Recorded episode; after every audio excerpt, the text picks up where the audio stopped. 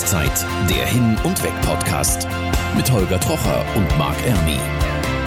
Neue Welten für deine Ohren. Neues Jahr, der Rauszeit hin und weg Podcast ist immer noch da. Frohes neues Jahr wünscht man auch nachträglich noch, ne, oder? Ja, auf alle Fälle. Frohes neues Jahr sage ich auch von meiner Seite. Holger Trocher bist du übrigens. Vielleicht stellen wir uns noch kurz wieder vor. Und Marc Erni und wir sitzen an einem besonderen Ort, in einem relativ engen Ort, was ich mit meiner Beinverletzung mir relativ wehtut. Es ist nämlich ein Helikopter und nicht irgendein Helikopter, eine Robinson R44. Wer sich den so nicht vorstellen kann, ich würde ihn so ein bisschen mit dem VW Käfer unter den Helikopter.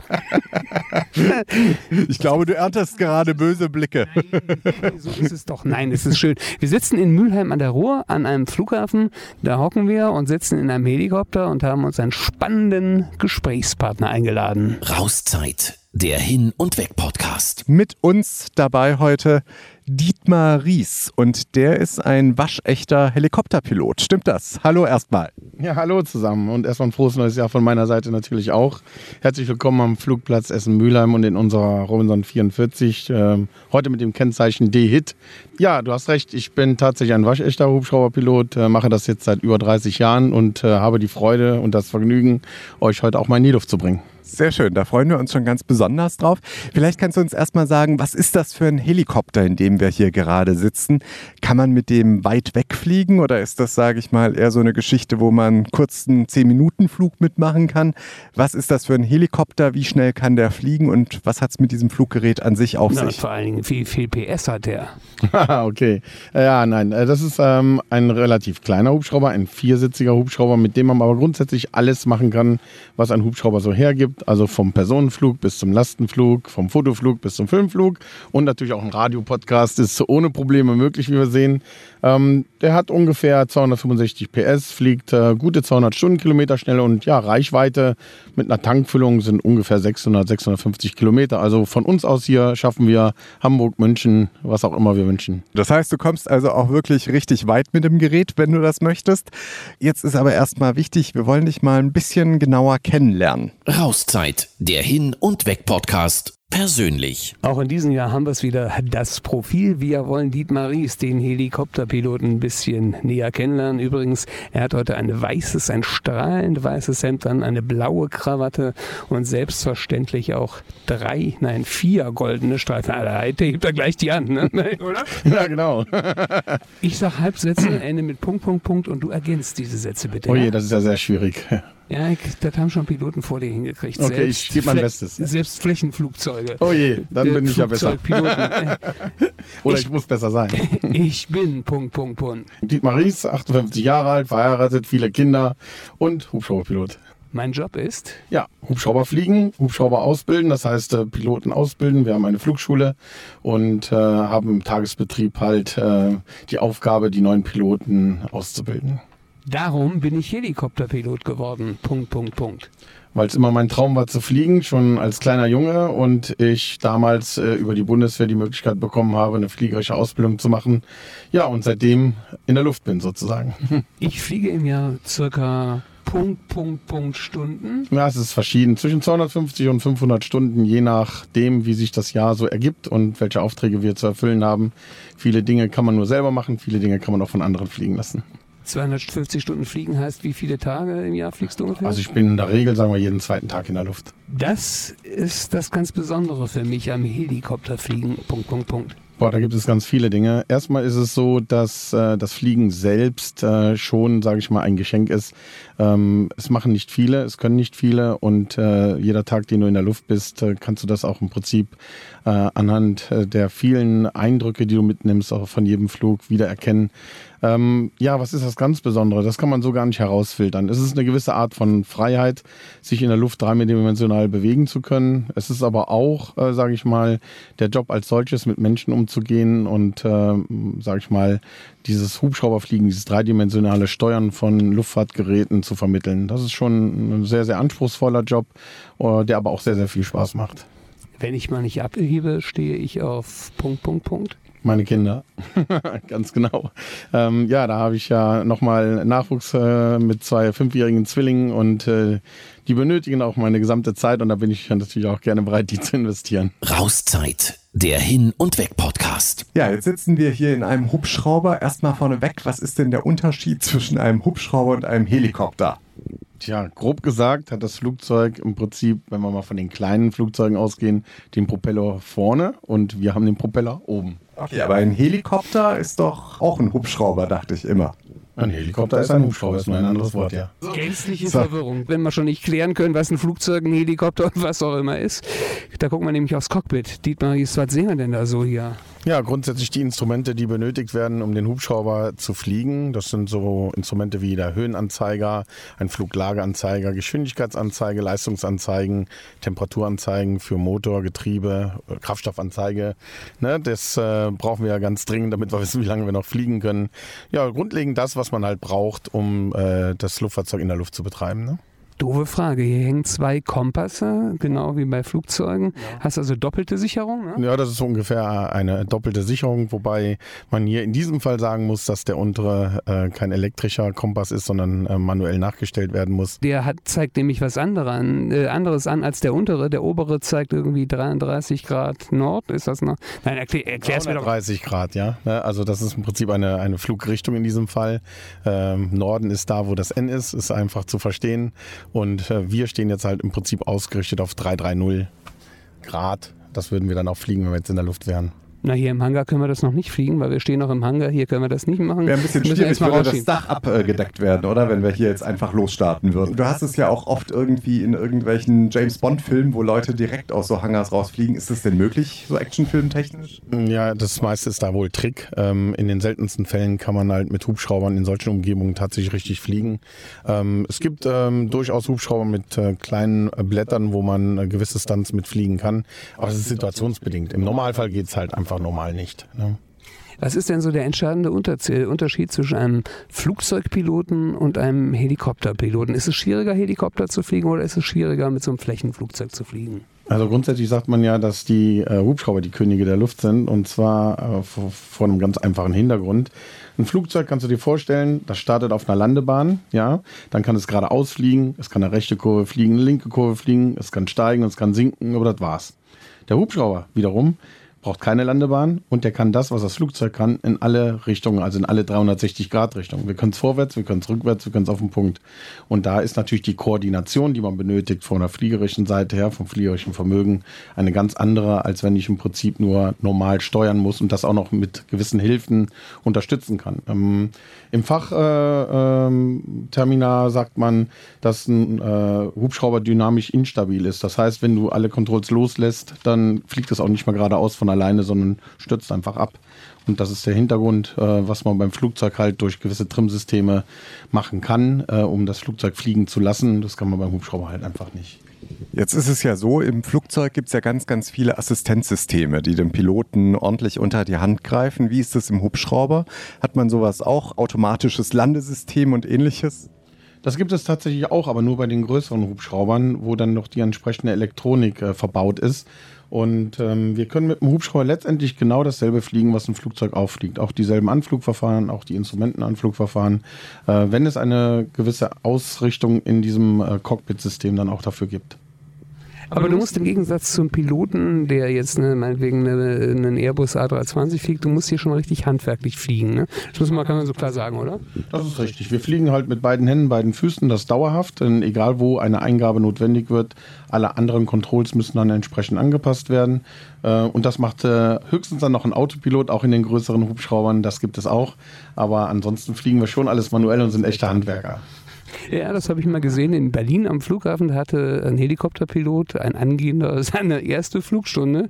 Und dann hat er versucht, die Maschine hochzukriegen. Das sah ziemlich wild aus, was da so passiert ist. Der hat sich, glaube ich, so mehrfach gedreht. Passiert sowas, wenn man das erste Mal fliegt? Ja, dann, wenn er sich mehrfach dreht, ist es schlecht. Dann hat der Fluglehrer sehr wahrscheinlich vorher eingetrunken. Ähm, das sollte nicht passieren. Aber es ist tatsächlich so, dass die ersten Flugstunden schon sehr, sehr schwierig sind, weil man überhaupt sich ja erstmal mit dem gesamten System auseinandersetzen muss. Diese Fluglagen adaptieren muss in irgendeiner Form und für sich selbst auch erstmal den Weg finden muss, wie man mit diesen ganzen Geräten und den Steuerungen umgeht. Ne, und äh, hier ist es ganz wichtig zu wissen, der Hubschrauber selbst ist so sensibel, dass die gesamte Steuerung, die man ausführt, eigentlich auf einem Centstück stattfindet. Und ähm, alles das, was man so in diesen einschlägigen Filmen sieht, wo dann an den Controls hin und her gerissen wird, das ist, existiert alles gar nicht. Ne? Das ist übertrieben. Das ist ja super spannend. Helikopter fliegen und was sonst dazugehört und was Dietmar Ries sonst noch so macht, gleich. Rauszeit, der Hin- und Weg-Podcast. Reisenews. Mit Gerrit Zienicke. Hallo. Die ehemals zum Thomas Cook-Konzern gehörende Traditionsmarke Neckermann Reisen wird türkisch. Wie der Insolvenzverwalter mitteilte, hat der türkische Reiseveranstalter Annex die Markenrechte sowie diverse Internetdomains aus der Insolvenzmasse erworben. Der Deal steht allerdings noch unter dem Vorbehalt einer wettbewerbsrechtlichen Kartellprüfung. Angaben zum Erlös wurden nicht gemacht. Das Geld fließt nach Abzug der Verfahrenskosten den Gläubigern der Thomas Cook zu. Annex wurde nach eigenen Angaben 1996 gegründet und beschäftigt rund 6500 Mitarbeiter. Das Unternehmen hatte aus dem Nachlass der zahlungsunfähigen Thomas Cook bereits den Türkei-Spezialisten Ögertours und den Last-Minute-Anbieter Bucherreisen übernommen. In Australien brennt es weiterhin. Wo genau, das verrät eine neue Webseite. Die liefert Urlaubern eine Übersicht, wo genau die Brände toben. Außerdem bietet sie Links zu regionalen Webseiten australischer Behörden. Die Liste ist auf www.australia.com zu finden. In Australien wüten seit Wochen heftige Feuer. Bislang brannte in etwa 110.000 Quadratkilometer Land nieder. Das entspricht ungefähr der Größe von Bayern und Baden-Württemberg zusammen. Die Grenzanlagen aus römischer Zeit in Nordrhein-Westfalen sollen Weltkulturerbe werden. Der Antrag für die Aufnahme des niedergermanischen Limes in das UNESCO-Welterbe wurde von Nordrhein-Westfalen, Rheinland-Pfalz und den Niederlanden nach jahrelanger Vorarbeit gemeinsam eingereicht. Vor rund 2000 Jahren war der Rhein auf etwa 400 Kilometern ein Teil der Grenze des Römischen Reichs. Am Fluss gab es zahlreiche Militärlager für Soldaten, Reiter und sogar einen Marinestützpunkt im heutigen Köln. Überreste und Fundamente sind als Bodendenkmäler registriert. Schon im Sommer 2021 könnte der niedergermanische Limes so das sechste UNESCO-Welterbe in NRW werden. Rauszeit, der Hin- und Weg-Podcast. Dietmar, was musst du denn jetzt vorher genau checken, damit wir hier mit dem Helikopter auch in die Luft kommen? Ja, grundsätzlich haben wir natürlich das, äh, den Hubschrauber vorher mit einem intensiven Außencheck geprüft, ob alle Systeme äh, in Ordnung sind.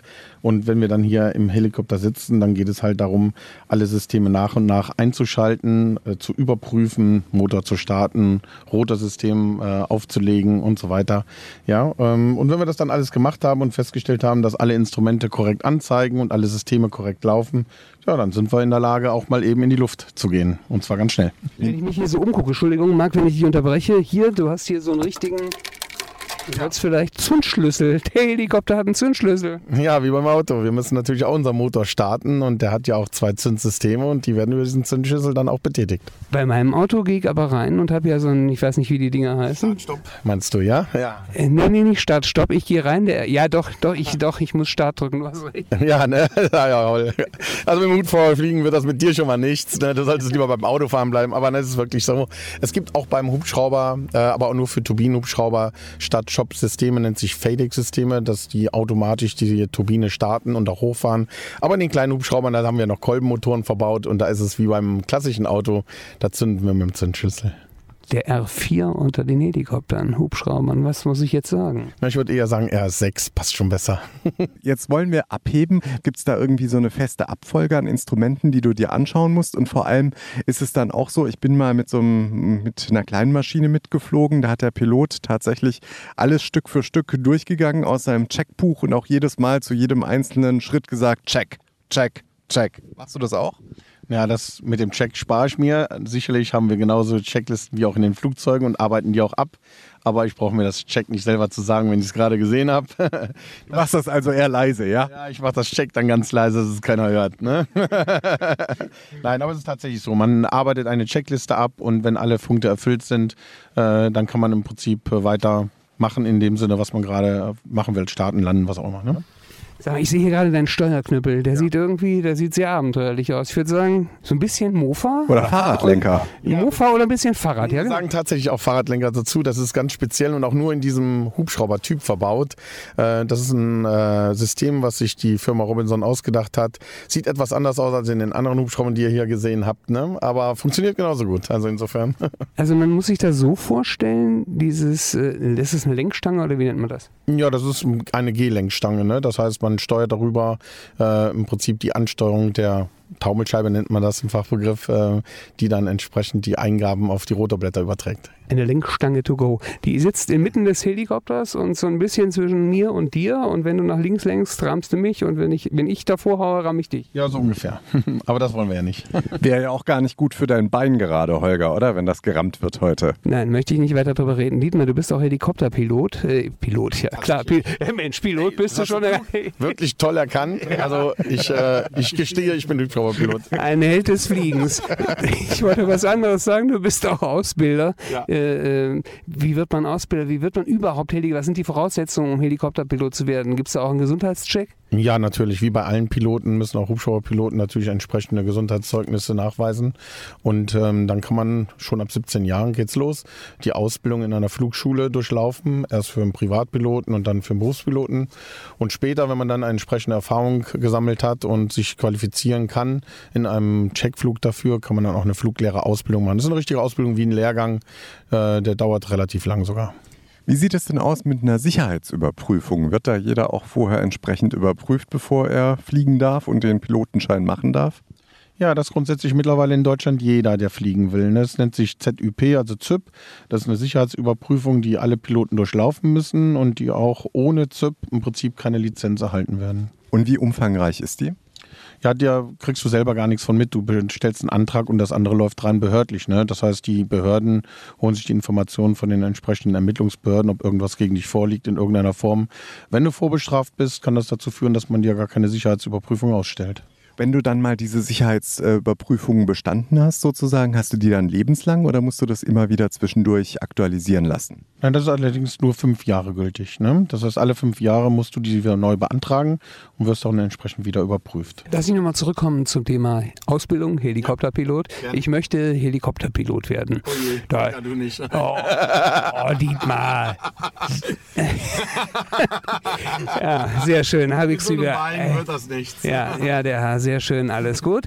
Ähm, ich möchte Helikopterpilot werden. Ich stelle die Frage trotzdem so. Ähm, jetzt habe ich mich dazu entschieden. Und was mache ich dann? Rufe ich dich dann an? Oder was sind die Schritte, Helikopterpilot zu werden? Wie, wie kann man es machen? Ja, ganz einfach. Du gehst erstmal zum Fliegerarzt und lässt dich gesundheitlich prüfen. Ne? Und dann ohne fliegerisches Medical nennen wir das ja, findet sowieso nichts statt. Und wenn du das hast, dann kommst du zu mir und dann besprechen wir, wie eine Ausbildung äh, entsprechend abläuft und welche Voraussetzungen du insgesamt erfüllen musst und welche Papiere du insgesamt einbringen musst, um diese Ausbildung zu starten. Und wenn wir das alles gemacht haben, das geht relativ schnell, normalerweise innerhalb von zwei, drei Tagen, dann geht's los. Dann sitzt du im Prinzip am vierten Tag im Hubschrauber und darfst versuchen, das Gerät in der Luft alleine mal zu führen. Nun möchte ich ja Profi-Helikopterpilot werden. Machst du das auch? Ja, das machen wir natürlich auch, aber das ist natürlich ein längerer Weg. So eine Ausbildung dauert in der Regel anderthalb bis zwei Jahre. Ähm, da gibt's verschiedene Ausbildungswege. Ne? Ähm, und ganz zum Schluss hast du halt, sage ich mal, eine Berufspilotenlizenz, nennt man das, mit der du dann auch gewerblich fliegen darfst, also damit auch Geld verdienen darfst. Aber das muss man dann selber bezahlen. Das wird nicht bezahlt, oder? Nee, wer soll das bezahlen? Ne? Ich meine, ähm, das gibt's leider noch nicht heute. Die Firma Dietmaries Helikopters, dachte ich so. Naja, weißt du. Und äh, wenn man dann so eine Pilotenlizenz hat, wie kann ich damit tatsächlich auch Geld verdienen? Ist das gut möglich heutzutage oder sagst du, ist eher schwierig? War früher vielleicht auch einfacher? Nee, es war tatsächlich die letzten Jahre sehr schwierig, ähm, Jobs zu finden in unserer Branche. Aber aufgrund der Personalstruktur in den entsprechenden Unternehmen äh, ist es tatsächlich so, dass die nächsten fünf Jahre die Chancen wieder besser werden, im Hubschrauberbereich auch äh, vernünftige Jobs zu bekommen. Ich habe die Ausbildung gemacht. Ich bin dann Berufspilot, ja, obwohl du es noch nicht ahnst, dass ich es wirklich geworden bin. Ja. Wo gibt es Jobs für Helikopterpiloten? Ja, grundsätzlich muss ich dazu sagen, äh, du hast natürlich, wenn du diese Ausbildung abgeschlossen hast, dasselbe wie ein Gesellenbrief, als wenn du Automechatroniker wirst. Ja, du kannst das Luftfahrzeug unfallfrei von A nach B überführen, aber so richtig arbeiten damit kannst du noch nicht. Das heißt, du bewirbst dich bei Unternehmen und gehst dann erstmal ins Unternehmen und fliegst erstmal ein, zwei, drei Jahre dort und wirst dort, sage ich mal, in den tatsächlichen Betrieb des Hubschrauberpiloten erstmal richtig eingewiesen. Gut, jetzt machen wir hier mal einen kleinen Cut und zwar schalten wir sozusagen ins Berliner Studio, weil da ist nämlich unser Anwalt, der ist auch dabei. Jörn ich bin auch Freudenberg. da, ich bin auch da. Und Hallo. Holger ist auch Hallo, da. Holger. Ja, wir schalten zu dir, Holger, nach Berlin. Und du bist gleichzeitig hier. Unglaublich. Rauszeit, der Hin- und Weg-Podcast. Recht. Mit Jörn Freudenberg im Studio. Hallo Jörn. Hallo Holger. Rechtsanwalt aus Berlin und Oranienburg. Was hast du die letzte Woche alles, alles so verhandelt? Naja, vor allen Dingen war ich in Strafsachen unterwegs. Okay, davon wollen wir jetzt hier gar nichts wissen. Uns zieht's heute nach Las Vegas. Schön. Rauszeit, der Fall. Bärbel fliegt zum Zocken nach Las Vegas. Eine Traumreise? Nein, schon am zweiten Tag verliert sie ihren Reisepass. Im Hotel rät man ihr, den deutschen Honorarkonsul in Las Vegas anzurufen. Doch auf dem Anrufbeantworter ist nur zu hören, dass sich der Honorarkonsul im Urlaub in Deutschland befindet. Puha. Und jetzt? Das ist echt nicht gut, im Ausland seinen Pass zu verlieren. Also am besten kontaktiert sie die deutsche Botschaft in Washington, D.C. und da wird ihr sicherlich geholfen und sie bekommt ein Ersatzdokument. Da muss man dann aber auch erstmal hinkommen. Oder wird das dann verschickt, wenn man da anruft? Eigentlich muss man da vor Ort hin, aber zunächst sollte man das telefonisch abklären. Vielleicht gibt es auch andere Wege. Ja, wie ist denn das? Da sitzt man in Las Vegas fest, hat keinen Ausweis. Man kann ja eigentlich auch gar nicht mehr fliegen mittlerweile. Nee, sie kommt definitiv nicht mehr raus aus dem Land. Sie braucht zum Fliegen das äh, Reisedokument und deswegen bleibt ihr nichts anderes übrig, als tatsächlich sich an die Botschaft zu wenden. Das hat Bärbel auch gemacht. Sie hat erstmal bei der Airline angerufen, bei United Airlines. Die haben gesagt, Botschaft ist ja die nächste, das nächste Konsulat ist in Chicago, da soll sie hin. Da ist sie auch hingekommen mit der Airline für umsonst. Und die konnten ihr ein Ersatzdokument ausstellen. Wahrscheinlich würde dieser Fall heute auch ein bisschen anders aussehen, oder, Jan? Ja, wahrscheinlich. Also die Behörden sind heute schon durchaus in der Lage, auch mit den elektronischen Medien schneller was zu transportieren, ist ganz klar. Aber vielleicht noch ein Tipp für alle anderen Reisenden, am besten immer noch eine zweite Ausweis- oder Passkopie in der Tasche haben an anderer Stelle. Und dann ist das mit den Ersatzdokumenten wesentlich einfacher. Rauszeit, der Hin- und Weg-Podcast. Von Berlin geht's wieder direkt hier nach Essen-Mülheim, wo wir hier am Flugplatz äh, sitzen, zusammen mit Dietmar Ries, dem Hubschrauberpiloten. Wo kommt man eigentlich so überall rum, wenn man mit dem Hubschrauber unterwegs ist? Wo warst du schon überall? Oh, das ist natürlich eine sehr spezielle Frage. Da ich natürlich eine äh, Historie bei der deutschen Marine habe, bin ich natürlich mit dem Hubschrauber schon weltweit unterwegs gewesen, ob in Afrika oder in Amerika. Ähm, aber so jetzt sage ich mal mit den kleineren Hubschraubern, die wir hier haben, fliegen wir in der Regel ganz Europa. Wir waren dieses Jahr in Spanien, äh, Südspanien, wir waren in Italien, in Südtirol, wir waren am Nordkap, wir waren in England. Also das ist, das ist schon alles möglich, ne? Gibt es auch die Möglichkeit, als Privatperson mit euch in die Luft zu gehen? Ja, aber selbstverständlich. Dann bringst du erstmal deine goldene Kreditkarte mit, ja? Das ist, das ist der wichtigste Voraussetzung. Brauche ich die goldene, ja? ja, unter der goldenen fangen wir gar nicht erst an, ne? Die schwarze geht natürlich auch, äh, solange mein System sie annimmt, ne? Und dann können wir im Prinzip, was immer du wünschst, uns gerne angucken, fliegen. Jetzt mal ganz blöd gefragt, was kostet denn sowas? Also wenn ich jetzt eine halbe Stunde mir beispielsweise meine Heimatstadt hier angucken wollte und wir jetzt hier einfach losstarten, angenommen es wäre von mir aus Essen und wir würden jetzt mal über Essen fliegen, was ja von hier aus nicht sehr weit ist, äh, was würde sowas kosten? Eine halbe Stunde Helikopterflug? Ja, für die Person werden so Rundflugtickets in der Regel zwischen 180 und 220 Euro verkauft, je nachdem, was für ein Hubschrauber das ist. Und wenn du sagst, ich charter den Hubschrauber, dann kannst du dir im Prinzip ja aus, äh, aussuchen, wann du fliegst und wohin du fliegst. Dann hast du halt drei Sitzplätze und dann zahlst du um die 500 Euro für eine halbe Stunde. Zu deiner Entwicklung als Pilot, du bist gar nicht in Deutschland ausgebildet worden, ganz anders, du bist in England ausgebildet worden. Ja, tatsächlich. Ich bin damals im Austauschprogramm von der Deutschen Marine bei der Royal Navy in äh, England ausgebildet worden und habe dort meine gesamte Ausbildung für Flächenflugzeug und Hubschrauber durchlaufen bis hin zum Einsatzmuster. Ja, das war schon spannend. Zwei Jahre in England. Und seither fliegst du auch regelmäßig über London immer noch mal, ne? Ja, wir fliegen natürlich immer gerne die London Heli-Routen. Ich meine, es ist ein Erlebnis, über der Themse mit dem Hubschrauber ganz nah am Millennium Ville vorbei zu fliegen. Das ist schon alles ganz toll. Ja. Was war denn für dich so das spektakulärste Ziel? Vielleicht bist du da auch gar nicht selbst geflogen oder nur mitgeflogen, aber wo würdest du sagen, da war es ganz besonders spektakulär, mit dem Hubschrauber entlang zu fliegen? Ja, also spektakulär, muss ich ganz ehrlich sagen, war mein äh, Einsatz in Mogadischu damals, in den, zur Zeit, wo wir die Deutschen äh, rausgeholt haben aus dem Hafen. Das war sehr spektakulär, aber so spektakulär privat, sage ich mal, ist so eines der besten Ziele, die ich so gesehen habe im Hubschrauber Grand Canyon. Ja, bin ich, weil ich verfüge auch über eine amerikanische Hubschrauberlizenz und kann da auch selber fliegen. Das ist schon sehr beeindruckend. So, Marc, alte Gurke, jetzt, wollen wir doch, jetzt wollen wir doch mal fliegen, aber ich glaube, hier so mit meinem Knie wird das nichts. Und Dietmar kommt schon so. ja, Olga, ist, äh, ist die Flugangst jetzt ins Knie gerutscht, ja. Ja, ja. Er, er drückt sich immer, wenn es drauf ankommt, dann endlich mal loszulegen. Ne? Ich glaube, wir schmeißen ihn jetzt einfach raus, oder? Das reicht jetzt auch. Eine gute Idee. Komm, äh, Marc, wir setzen uns jetzt in den Flieger und gehen mal eine Runde fliegen. Los geht's.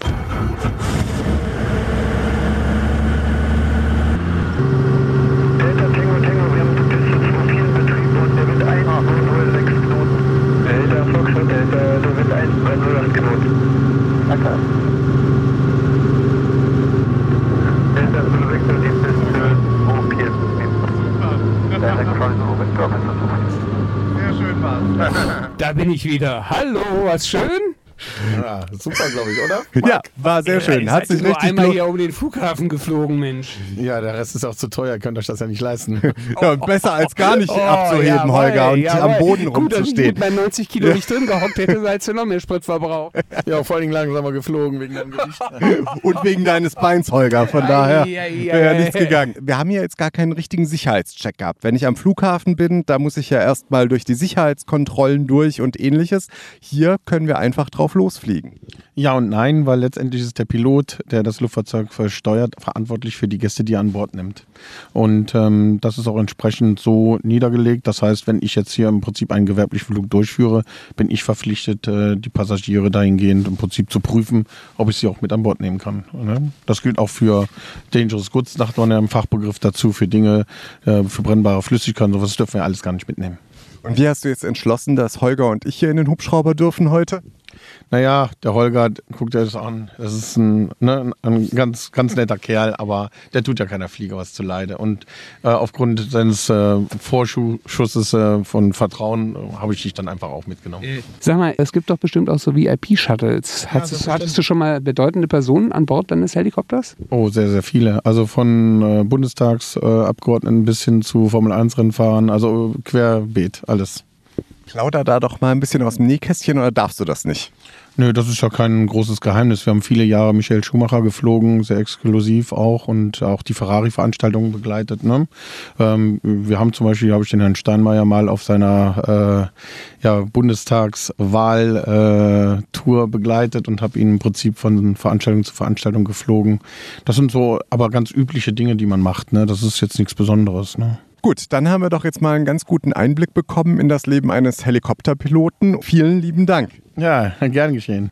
Wenn jetzt irgendwer diesen Podcast hörst und sagt, mein Gott, ich muss unbedingt Helikopterpilot werden, so wie ich, aber ich kenne dich ja. Ich würde dich ja einfach anrufen.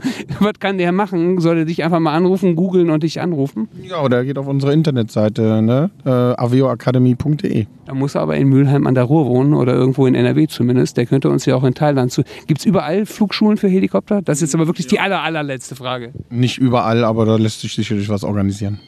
Ich sage vielen Dank, Dietmar, hat großen Spaß gemacht und nochmal vielen Dank für dieses tolle Erlebnis des äh, kurzen Helikopterflugs. War für mich wirklich ganz großes Kino. Vielen lieben Dank. Ja, gern geschehen. Und euch einen guten Heimflug. Dir auch, Holger. Rauszeit, der Hin- und Weg-Podcast. Jeden zweiten Freitag neu bei Podnews und auf allen wichtigen Podcast-Portalen.